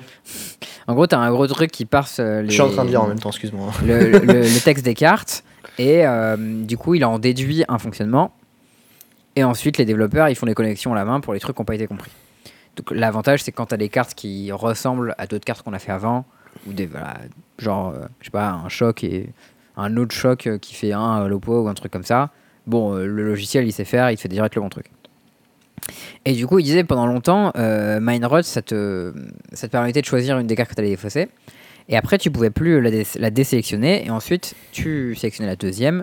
Et ça défaussait les deux cartes. Mhm. Et ensuite, ils se sont dit, bon, alors peut-être on va améliorer ça. Parce que c'est chiant quand tu te rends compte après avoir cliqué sur la première que tu voulais changer. Ils se sont dit, Hum, on va plutôt faire ça. Euh, tu peux cliquer la première, puis la décliquer. Et euh, tu recliques jusqu'à ce que tu as les deux sélectionnés. Et là, on est bon. Ouais. Ils ont dit, ouais, c'était cool. Euh, de temps en temps, tu casses Mindrot. Euh, ça marche bien. Les gens étaient contents. C'était cool. Mais ce truc-là, il dit voilà, ce changement n'a pas changé la façon dont Brainstorm marchait. hein. Les deux cartes n'avaient rien à voir. Sauf que, euh, de manière complètement euh, pas du tout liée, des mois plus tard, ils ont un bug avec un clip euh, on-stream d'un mec. Il choisit deux cartes de Brainstorm. Et ils sont ensuite, pas dans le bon sens. C'est ça, il révèle la carte du top avec euh, counterbalance et c'est pas la bonne. Et là, ils ont dit putain, euh, on leur avait déjà parlé d'un bug avec Brainstorm, mais euh, c'était la première fois qu'ils avaient une, une preuve vidéo. Et du coup, ils essayent de reproduire exactement les étapes sur la vidéo et ils reproduisent pas. Ils comprennent pas, et eux ça marche nickel. Tu vois. Et, euh, et en gros, il dit ouais, la vidéo commence et tu vois le joueur qui, euh, qui a une carte sélectionnée dans sa main au milieu du brainstorm. Ensuite, il choisit la deuxième. Counterbalance monte, c'est pas la bonne. Et là, il dit ouais, euh, pour les, les gens qui bossent dans, dans la qualité, c'est euh, un truc qu'ils aiment bien parce qu'ils ont vraiment euh, les étapes précises de ce qui s'est passé. Et du coup, ils recréent entièrement la game et tout depuis le replay et ils ont toujours rien, tu vois. Et il y a toujours le bon ordre et, et ils comprennent pas. Euh, mais du coup, ils ont pas mal de bugs de brainstorm qui leur arrivent. À chaque fois, ils regardent et ils voient rien en commun. Ils comprennent pas, c'est pas la même situation, c'est pas la même deck et tout. Et un jour, ils récupèrent euh, euh, un lien d'une vidéo d'un mec de, de la QA et il a juste marqué LOL, le gars. Et, et la vidéo elle est longue et en gros, c'est 3 minutes d'un joueur qui sélectionne et désélectionne des cartes au milieu de son brainstorm. En fait, il se rend compte que quand tu recliques plusieurs fois pour sélectionner et désélectionner, et désélectionner, ça bug l'ordre en fait. Alors, c'est pas Euh, exactement ça. C'est quand tu sélectionnes la première carte, puis que Ouais. tu la désélectionnes, puis que tu sélectionnes la deuxième, puis que tu resélectionnes la première, c'est là où ça C'est ça. bug. Ouais, parce Ce qui est gros, très là, spécifique quand même. hein. En fait, tu as sélectionné les deux cartes, les deux mêmes cartes, mais lui, il se rappelle de l'ordre de sélection que tu as fait au tout début. Mais Euh, que dans ce cas-là. Que dans ce cas-là spécifiquement. Genre, il faut que tu sélectionnes un, tu désélectionnes, tu sélectionnes B, tu resélectionnes A et là tu fais submit. Et à ce moment-là, il y a la A en premier. Et, euh, et en gros, quand ils ont, euh, quand ils ont euh, bossé sur Brainstorm, c'était euh, Une histoire d'indexage qui buguait a priori. exactement l'indexation la plus basse va en premier et la deuxième en, en plus haut. Et probablement Et que gros, le fait de sélectionner une carte, ça faisait bugger cette indexation à un moment donné. C'est ça. Et en gros, ils ont dit que c'était super dur à traquer parce que il n'y a pas beaucoup de cartes qui te demandent de sélectionner deux cartes et les mettre dans un ordre spécifique. À part Brainstorm et j'imagine Jace. Et euh, en plus, euh, même dans les cas où il y a cette carte-là, la moitié du temps, ça la mettait dans le bon sens vu que c'était aléatoire. Plus, enfin, c'était virtuellement aléatoire quoi. Et du coup, ils ont eu. euh, genre, c'était vraiment un bug de base, mais ils ont mis hyper longtemps à le reproduire et à galérer à le, à le fixer. Et genre, c'était vraiment en mode. euh, Tu sais que des Ça, trucs, euh, des trucs comme ça, ça m'est arrivé sur un projet sur lequel j'ai bossé Ah ouais chez Cap cette année. Euh, pour un, un truc sur tablette. Enfin, bon, je vais pas en parler parce que il curse ce projet. Je me suis barré assez vite au bout d'un moment parce que je- j'en pouvais plus. Et, et en fait, il y avait des bugs qui étaient absolument irreproductibles et qu'on Ah, arrivait. infâme. Des fois, il se passait et on n'avait aucune idée d'où ça venait, de pourquoi ils étaient créés, de comment ils étaient créés, et ils étaient là. Et c'était des bugs qui arrivaient une fois sur 20 dans une situation donnée. Un truc comme ça, tu vois, genre je donne un nombre un peu au pif, mais pour te donner l'ordre d'idée, c'est vraiment rare, quoi. Et Ouais. tous les gens qui bossaient sur le projet étaient au courant. Et à chaque fois que tu rencontrais dessus sur la première fois, tu ne savais pas ce qui se passait. Et en trois mots, j'étais là. Aucune personne a eu la moindre proposition plausible pour fixer ce truc. Vous avez jamais trouvé? Bah, je sais pas, je suis parti après. Mais euh, aucune idée, tu vois. Et ça fait partie des trucs, tu sais, euh, quand tu. Enfin, ça, ça t'arrive quand t'es dev de bosser sur des codes qui sont un peu des, des monolithes, des mastodontes ou je sais pas quoi là. Ouais, ouais. trucs tu sais vraiment pas, énormes. euh, et où tu as des centaines de milliers ou des millions de lignes de code, des, des- des milliers de fichiers, tu sais pas où chercher, tu sais Mm. pas où tes trucs sont liés, tu sais pas exactement quel service est appelé, quel truc, quel machin. Et en fait, tu peux passer trois jours ou une semaine là-dessus sans comprendre d'où ça vient. Quoi. Sans jamais comprendre, ouais. Et c'est typiquement ce qui s'est passé sur MTGO. Quoi. Très très drôle ceci dit comme histoire. Ouais, c'était c'est assez cool Mm. Je trouve ça cool qu'il y ait vraiment des gens qui bossent au final sur les bugs MTGO parce qu'au final ça te fait prendre ça, tu te dis ok, bah les fois les gars ils ont des bugs vraiment galères et, euh, et ils bossent pas mal dessus. J'ai une petite histoire aussi qui est un peu feel good. Euh, du coup, je voulais la partager. Je me suis dit voilà, euh, c'est euh, sympa. En gros, c'est un mec. Alors, ça se passait à la Command Fest Birmingham. Donc, bon, je sais pas trop ce que c'est que cet event, mais j'imagine que c'est C'est un l'EDH Command- multi, mec. Ouais, qui se passait à Birmingham.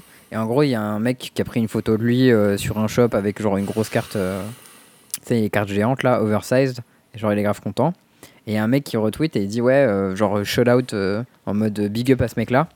Il a joué contre, euh, euh, contre mon, mon gosse de 10 ans en Mystery Booster. Il a dit Ouais, il était hyper sympa et gentil. euh, franchement, c'était trop cool. euh, et euh, il essaye de retrouver le mec pour, euh, pour le remercier, tu vois. Et, euh, et là, il y, a, hum, y a le mec qui répond il dit Ah, c'était moi, euh, c'était trop cool, euh, je rencontrais toi et ta fille.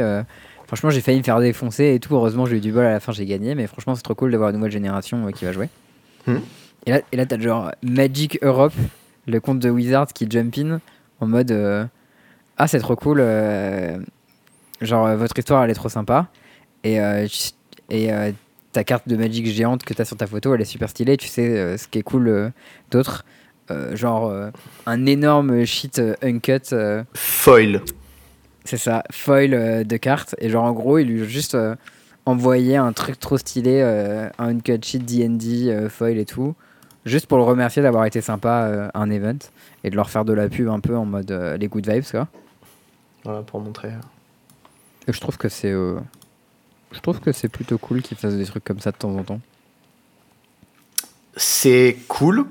Après, j'ai vu des gens faire des trucs beaucoup plus nice pour la commu et rien à voir. Donc, je trouve ça. Je suis un peu en mode, ok, c'est cool, mais rewarder les gens qui font des trucs euh, un peu plus, euh, un peu plus dans la continuité, quoi. Tu vois, genre des Ouais, podcasts. c'est Eh. C'est vrai, Allez, hein. c'est vrai que c'est un peu random. Mais... Non, non, mais non, en vrai, euh, c'était une blague pour le podcast. Mais euh, il y, a, il y a vraiment des gens qui, qui se donnent beaucoup pour, pour la commu et qui sont pas vraiment trop émérites, enfin, qui, qui méritent un peu plus que ce qu'ils ont, tu vois. Et Mm. genre, je suis d'accord, c'est cool, tu vois, le mec a été sympa, euh, il a aidé une fille qui débute et tout à Magic, c'était de l'EDH, enfin bon. Soit.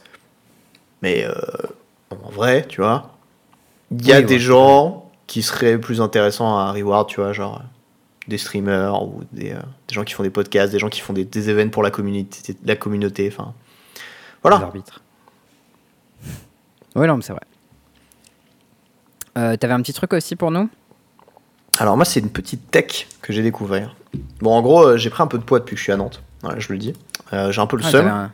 t'avais un autre truc avant ta petite tech, je crois, non? Ah ouais? Ouais, j'ai j'ai cliqué sur un petit lien. Ah oui. Bah attends, c'est pas grave, je donne la tech et voilà. Et du Ok. coup, euh, et du coup, j'étais un peu en mode bon nique sa mère. Donc, euh, je me, avant, j'avais un petit, une petite abo à Uber Eats Premium, tu vois. Ah, tu l'as pris le labo Uber Eats Parce que tu te fous de ma gueule quand j'utilise régulièrement Uber Eats, mais moi j'ai pas labo premium. Écoute, euh, ça m'économisait des sous en fait. Donc du coup, je l'ai pris. En vrai, je sais pas du tout ce que ça implique, donc j'imagine que je devrais le prendre pour, pour payer mon argent. Euh, je crois que si t'es genre à 6 commandes ou par mois, c'est rentable. Un truc comme ça. Faudrait que je fasse les maths, mais je pense que j'y suis. Euh, ouais. Et, et du coup, je commandais 2-3 fois par semaine sans problème, tu vois. Ouais. Et, et bon, Ah, je note ça pour les euh, prochaines fois vu que je mangeais pas beaucoup, enfin, vu que je mangeais pareil et que je marchais beaucoup moins qu'avant, parce que du coup, Mm. j'étais beaucoup en télétravail, machin, euh, bah, j'ai pris un peu de poids, tu vois. Donc là, j'étais en mode, bon, on délète euh, l'application, euh, enfin, je l'ai pas délète, mais j'ai enlevé le truc premium et je me limite moi-même à une commande par semaine, grand max, tu vois. Ouais. Et, euh, et je me suis dit, bon, vas-y, on va se remettre au sport. euh, je vais faire des trucs pour maigrir. Parce que du coup, je faisais des abdos pour euh, perdre du ventre. Sauf que c'est pas comme ça que ça marche. Ouais, pas ouf. Donc, du coup, je me suis mis à faire de la cardio. Voilà. Le, le début était rude chez Bégère. C'est la, tor- Voilà. la torture, la cardio. Franchement, c'est la Ouais. torture. C'est très très dur. Pre- première séance, j'ai failli tomber dans les pommes et j'ai vomi. Donc voilà. J'ai un un, peu envie de dire fragile, mais en même temps, j'ai de l'empathie. euh, J'étais pas bien. Je te jure, je, je me suis allongé par terre après. J'ai eu un coup de froid, c'est des sueurs froides, et j'ai vu des étoiles, tu vois. J'ai fait, oh Ouais. là, c'est dur. c'est oups. Euh, bichette, ouais, grosse bichette. Et, euh, et j'ai dit, bon, on va, je vais me faire à bouffer, machin. J'ai cuisiné en plus, tu vois, on en profite. Ouais. Donc, euh, du coup, je me fais des petits plats, machin. Et euh, il y a une petite tech que j'ai découvert qui est typiquement italienne et qui est très efficace pour éviter de manger des, des pâtes en sauce trop grasses. Parce que tu sais, tu te fais Ah, ta petite sauce, tu te fais tes, euh, tes petites carbos à la française avec de la crème fraîche, tu vois. Donc, du Mhm. coup, tu as tes lardons, des petits oignons, je sais pas ce que tu mets avec, et tu balances la crème, tu vois, pour avoir ta sauce. Ouais. Sauf qu'en fait, il y a une technique qui est vachement mieux pour mettre beaucoup moins de crème et du coup beaucoup moins de gras dans ta sauce qu'à Mhm. déjà des lardons ou des machins. Bon, moi, j'ai fait ça avec euh, toutes les sauces euh, qui existent à base de crème et ça fonctionne à peu près avec toutes. C'est Ouais. que, en fait, pour cuire tes pâtes, ce que tu fais, c'est que tu prends de l'eau, tu mets du sel dedans, tu fais bouillir, tu fous tes pâtes, et ensuite tu balances l'eau et tu récupères tes pâtes. Ouais. En fait, petite technique, tu te récupères une petite tasse de- d'eau des pâtes au moment où tu vas les égoutter. Donc, tu ça implique- ta sauce. Ça implique de ta cuire dedans, tes pâtes quand même avant, hein, et d'avoir salé ton eau parce que sinon ça marche moins bien. Mhm. Et en fait, ce qui se passe, c'est que les pâtes, ça relâche. euh, je crois que c'est de l'amidon quand ça cuit. Ouais. Euh, et en fait, Comme il se trouve que l'amidon, tu peux en faire de la colle. Et en fait, là où c'est Mhm. utile, c'est que du coup, ta- ton eau des pâtes, elle est un peu plus épaisse parce qu'il y a un peu de cette colle dedans, enfin de cet amidon.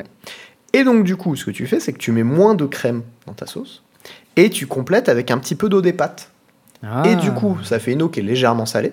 Donc du coup, ça détri... enfin, ça va pas trop au détriment du goût de ton plat. Et c'est de l'eau et pas de la crème que tu mets. Et vu qu'il y a de l'amidon Intéressant. dedans, ça la liquéfie pas trop non plus. Mhm. Voilà, donc euh, gros steak, truc que j'utilise et euh, ça marche plutôt bien. Ça te fait euh, des, des bons plats de pâtes plutôt, plutôt quali et ça t'évite de, de fondre.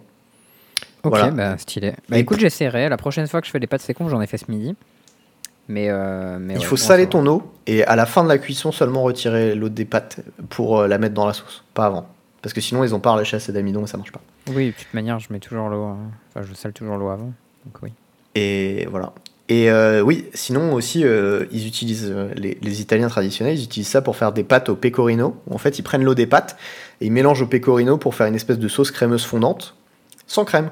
Ou pour faire les Mmh. carbonara traditionnels, avec euh, du jaune d'œuf, de l'eau des pâtes et euh, bah, je crois que c'est du parmesan ou du pecorino aussi, ou des deux, je me souviens plus exactement. Plus du gras du, du gianquale. Enfin bon, bref, voilà. Euh, technique traditionnelle italienne qui marche très très bien et qui te permet de pas faire ton gros sac. Donc voilà, je vous conseille. Très utile. Il y a un dernier petit truc que je viens de vo- que j'ai vu en lançant le podcast, qui est euh, une illue de deux cartes de M13, je crois, qui sont Krenko's Command et Krenko's Mob Boss. Oui, c'est incroyable, je l'avais pas vu. Et je l'avais jamais remarqué. Et c'est incroyable. En fait, c'est deux arts qui sont réalisés par ah, putain, Karl Kopinski, je crois. Et Ouais. euh, donc Krenko's Command, ça pond deux gobelins, un rouge, et Krenko Mob Boss, c'est celui qui pond les gobelins. T'as vu, il y a une petite synergie entre les deux cartes, tout ça. Ouais. Et en cohérent. fait, dans l'art de Krenko's Command, tu vois une espèce de ruelle qui se dessine derrière les gobelins, avec une arche machin.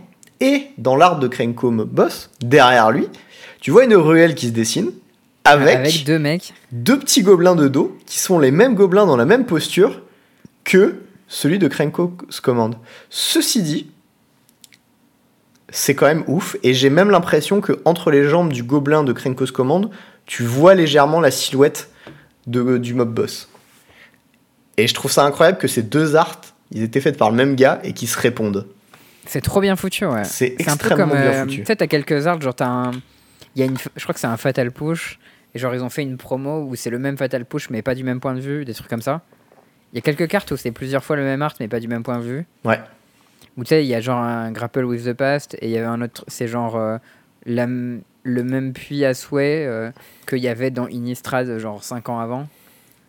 Des fois, ils font ça, tu vois, genre euh, le même endroit, mais 5 ans après, euh, quand tu reviens sur un plan, un truc comme ça. Et là, c'était vraiment bien vu. J'avais jamais vu ça sur l'art. Bon, après, faut dire que Krenko's Command, c'est un peu obscur comme carte, mais, mais, euh, mais c'est assez cool. Euh, c'est un peu dommage, par contre, c'est que je pense que c'est pas exactement le même art, puisque la rue est un peu inclinée dans, dans Krenko's Command. Ouais, mais tu vois, Il y a les droites sur Krenko, mais en tout cas, clairement, c'est euh, c'est au même endroit, quoi. Et ça, c'est assez rigolo. il y a une ressemblance assez dingue et je suis très heureux de ça. Aussi, euh, un dernier truc pour parler de bouffe, parce que du coup, c'est aussi une tech où j'ai appris à utiliser la technique de l'eau des pâtes. Il y a Ah pas ah. longtemps, je, je suis allé aux 30 ans euh, de la femme d'un pote sur Nantes. euh, et en Mhm. fait, euh, bah, on était moins nombreux que prévu et du coup, il y avait un peu trop de bouffe. Notamment, genre, parmi les trucs qui allaient rester, qui allaient être jetés, il y avait des, genre 200 ou 300 grammes de tomates cerises. Ah oui, c'est pas mal, quoi. Ouais, bah, fait pas mal de tomates cerises. Et du coup, je me suis dit, bon, ça me fait chier de les jeter, je les embarquer, j'en fais quelque chose. Du coup, j'ai cherché une petite recette euh, avec des tomates cerises. Et en fait, il se trouve qu'il y a une petite recette italienne, parce que j'aime beaucoup les pâtes et les sauces. Et du coup, l'Italie, c'est un peu mon go-to quand il s'agit de, de cuisine. Bah, ils sont solides en même temps. Et hein, ils sont en solides, ces cuisine. bâtards, hein. putain, ils sont bons. hein. Et euh, ouais. euh, il y a une petite recette qui s'appelle les pasta à la pomodoro. Donc, pomodoro, Ah, c'est oui. euh, les tomates euh, cerises, les petites Les tomates tomates. cerises, ouais, les pomodoro. C'est ça. Et euh, c'est un truc tout con, avec des tomates cerises, du basilic, du sel, du poivre, de l'ail et de l'huile d'olive. Et à la fin, tu mets du parmesan parce que c'est bon le parmesan et qu'on est en Italie Mm. quand même. Euh, le plan, c'est tu prends tes tomates cerises, tu les coupes en deux, tu balances à la poêle avec un fond d'huile d'olive un peu généreux, tu mets ton ail, tu fais cuire jusqu'à ce que les tomates elles soient toutes, euh, toutes squish. Tu peux les écraser un peu pour les aider. Derrière, en théorie, tu as deux options. Soit tu passes le tout au mixeur, soit tu écrases un peu dans ta poêle comme tu peux. Moi, j'ai pas de mixeur, donc écrasé dans ma poêle avec la casserole. Un peu comme Mm. un schlag, mais ça fonctionne. Et derrière, tu fais cuire tes pâtes, tu prends l'eau de tes pâtes, tu mets une, une bonne, une bonne louche dans ta sauce, tu mélanges, et tu as des pâtes toutes bêtes à la tomate. Sauf que c'est infiniment meilleur que des pâtes à la sauce tomate. Et euh, j'ai fait ça. Infiniment meilleur, je sais pas, mais. Ah si, c'est vraiment très très bon. Et c'est très surprenant parce que c'est pas vraiment un goût auquel tu t'attends en mangeant des pâtes à la tomate. Et c'est là où je trouve qu'ils sont super forts, c'est qu'ils sont capables de faire des, des trucs incroyablement bons et incroyablement simples. Sachant qu'en plus de ça, je sais pas faire les pâtes, de manière générale, que ce soit les pâtes à pizza ou les pâtes tout court. Et euh, même avec des trucs basiques que tu trouves en supermarché, et que tu prends et tu fais tes sauces toi-même, genre euh, maison, et ben c'est quand même super bon. Et ça, c'est ouf. Et, euh, et aujourd'hui, bah, il y a- quelqu'un qui a fait, euh, qui a fait Marcette. euh, non, et qui, qui a fait ça à ses gosses et ils ont dit on adore. Et j'étais en mode voilà, ça, ça me fait plaisir. C'est cadeau. Stylé. Voilà, voilà. Eh ben, merci pour ce petit trick. Voilà, peut-être que les, les cuistots qui nous écoutent pourront, pourront s'en servir pour nous faire des petites dingueries. N'hésitez pas à les poster, bien sûr, dans le chat. Parlons peu, parlons bouffe. J'ai vu euh, les pâtes euh, champignons que tu as, envoyées euh, C'était ce, ce soir. soir, hein. là. Ça, ça avait l'air un peu plutôt cool. Écoute, c'était très très bon. C'était euh, champignon persil. Avec revenu dans un peu de, de vin blanc et, et c'est très très bon. Voilà. C'était la, la deuxième tentative que, que je me faisais de ça. J'avais euh, pas de tire-bouchon pour ouvrir ma bouteille de vin blanc la dernière fois. je suis allé en acheter un et, euh, et voilà. Très heureux, j'ai très bien mangé. Je te crois. Est-ce qu'on s'arrêterait pas là-dessus? Écoute, je pense que si. Euh, c'est un épisode un peu plus court que d'habitude, mais bon, on est en plein mois d'août et il n'y a pas beaucoup de tournois et on n'était pas trop dispo, donc euh, bah voilà. Désolé, hein, on fait ce qu'on peut. bah, Je suis sûr qu'ils seront très contents de la qualité de ce contenu. Peut-être, peut-être, euh, pe- peut-être pas. On sait pas. Euh...